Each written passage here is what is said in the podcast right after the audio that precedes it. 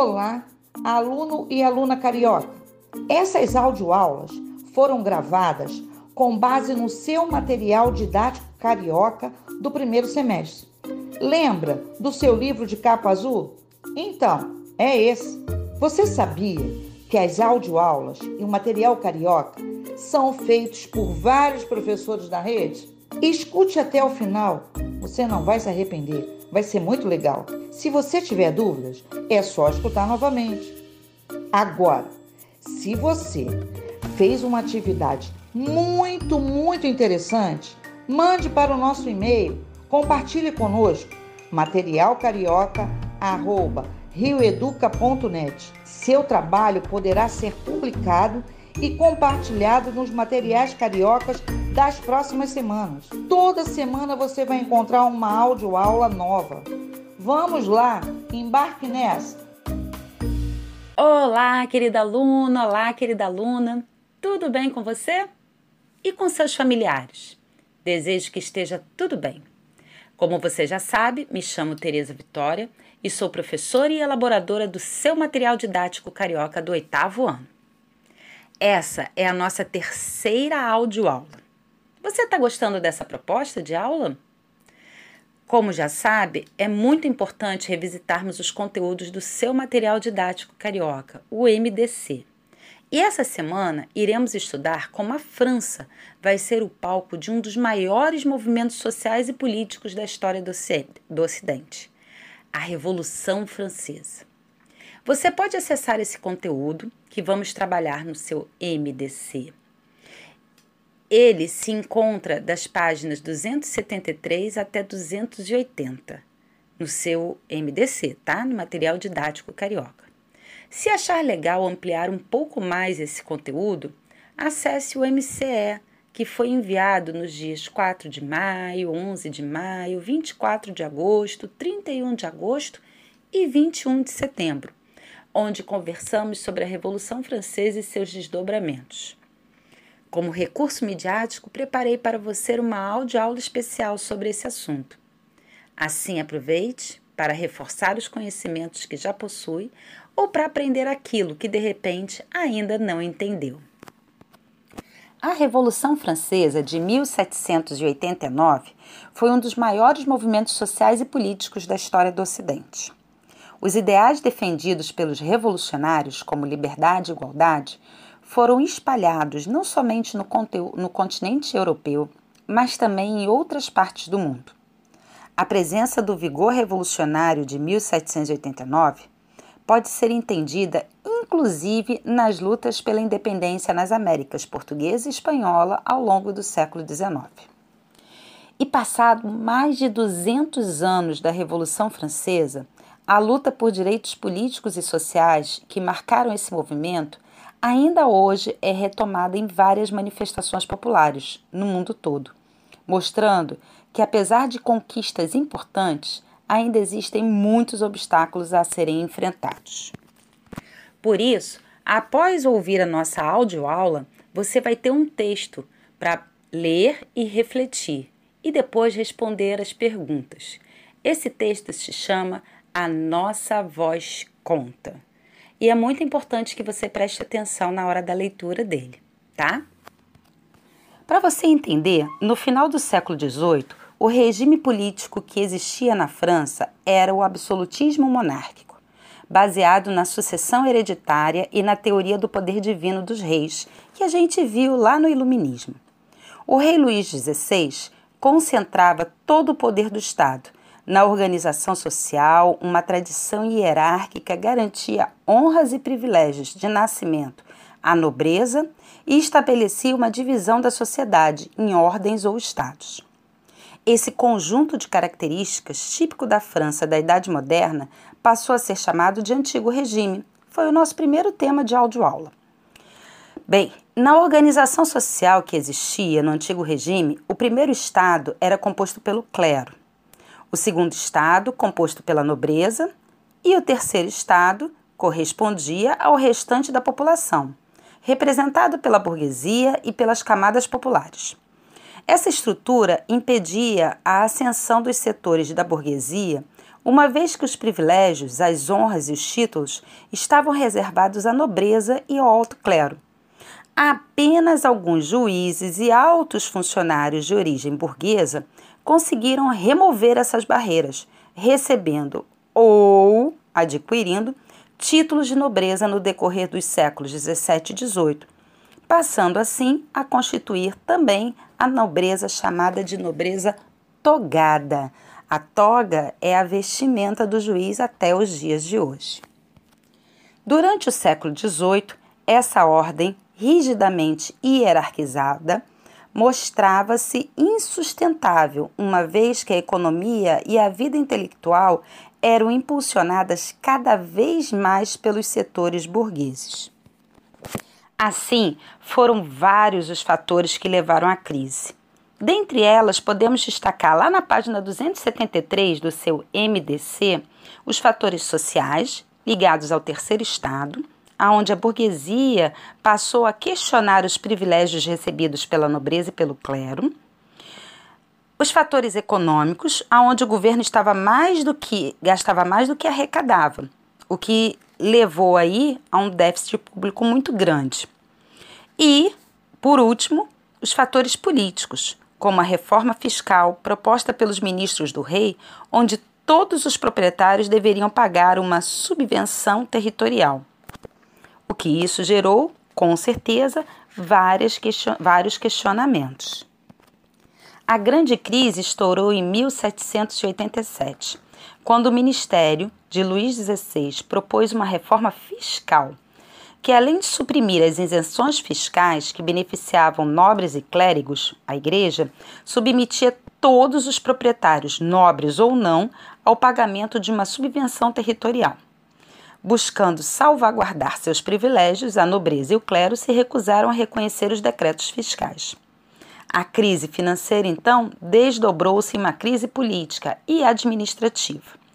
Pressionado, o rei Luís XVI convocou os chamados Estados Gerais, uma assembleia com representantes dos três estados, que não se reunia desde 1614. Para você entender melhor esse momento, Leia lá no seu MDC sobre a questão da Assembleia Nacional Constituinte, porque você vai poder entender um pouco mais como é que se deu essa formação dos Estados Gerais. E foi com a queda da Bastilha que temos o início da chamada Revolução Francesa.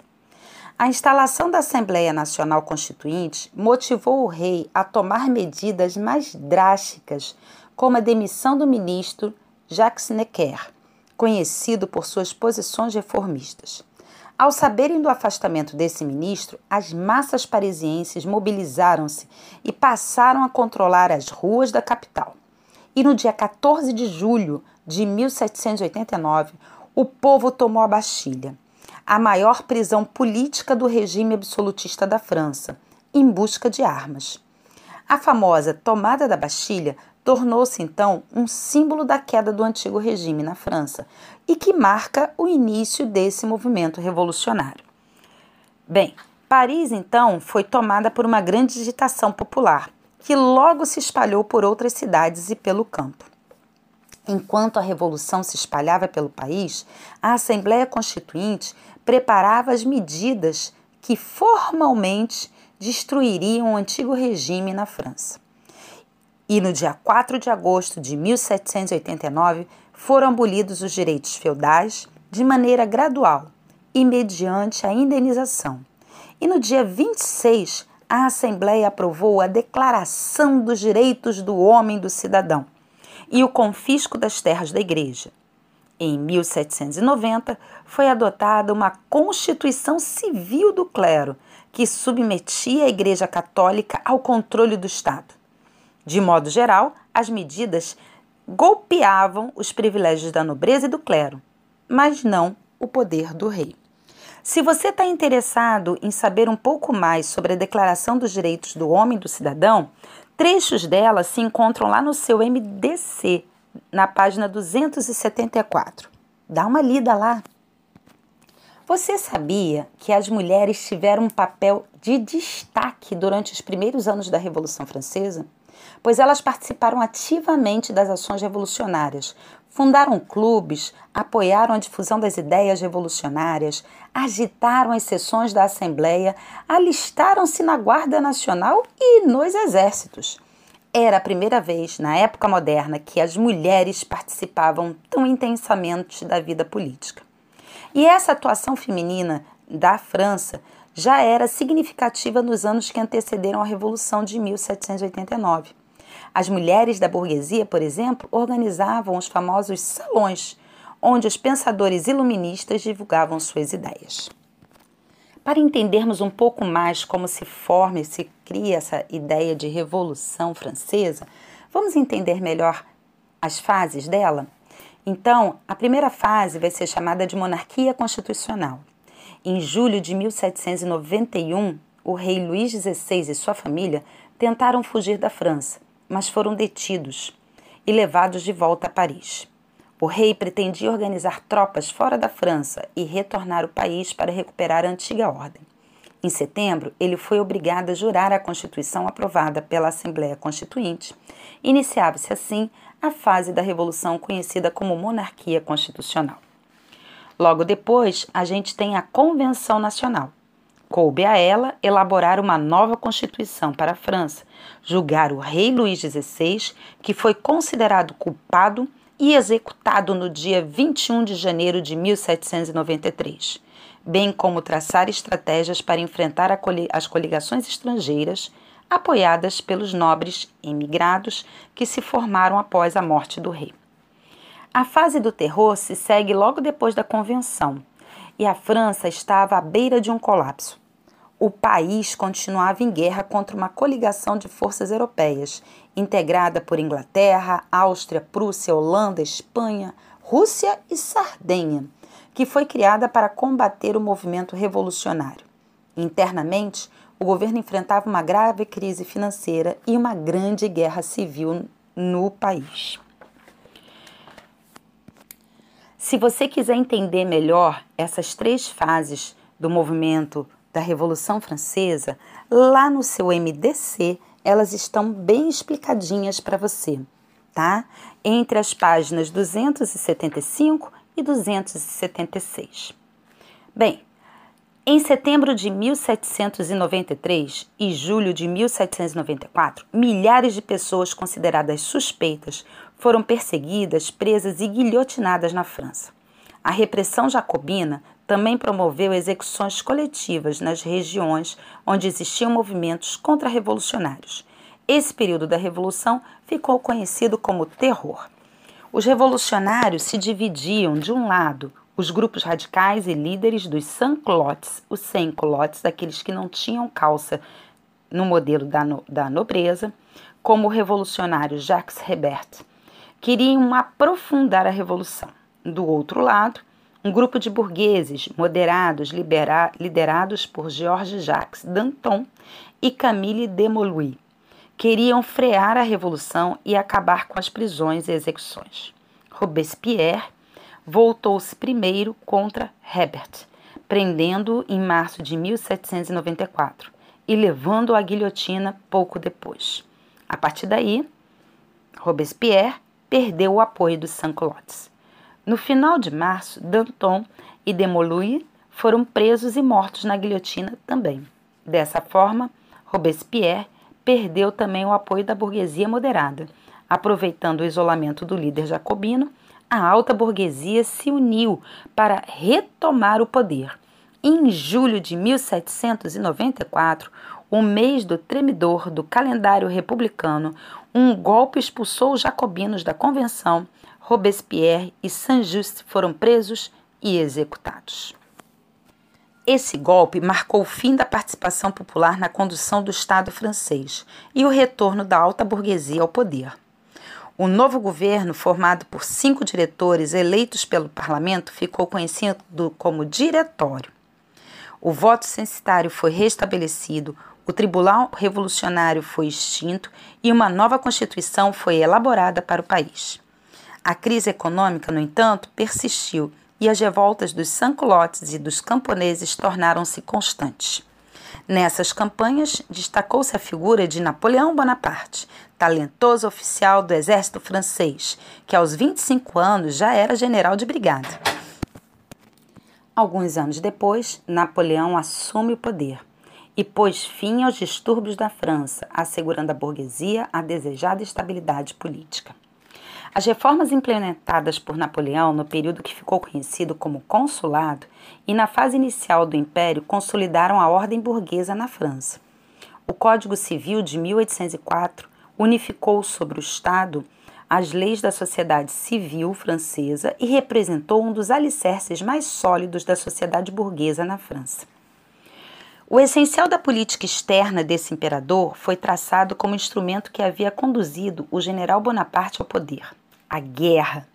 No período compreendido entre 1805 e 1809, a França envolveu-se em uma série de conflitos contra a Rússia, Prússia e Áustria.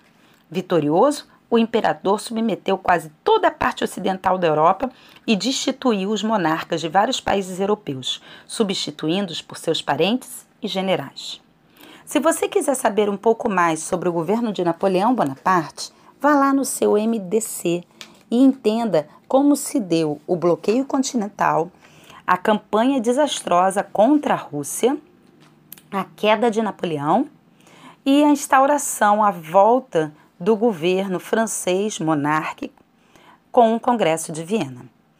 Eu fico por aqui, deixo para você um forte abraço, um até semana que vem. Se cuida e faz o trabalhinho lá que eu mandei para você. Um abraço, tchau.